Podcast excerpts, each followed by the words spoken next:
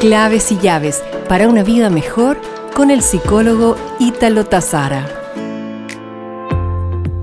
Una práctica que se hace recomendable para proteger tu corazón y tu mente durante esta pandemia es el de ser amable con tu mente.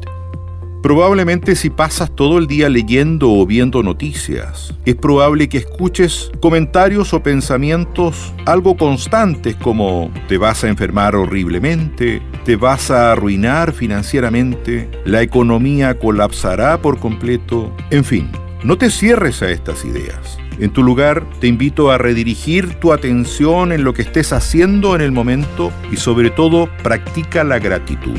Te invito a poner atención en tus primeros pensamientos del día.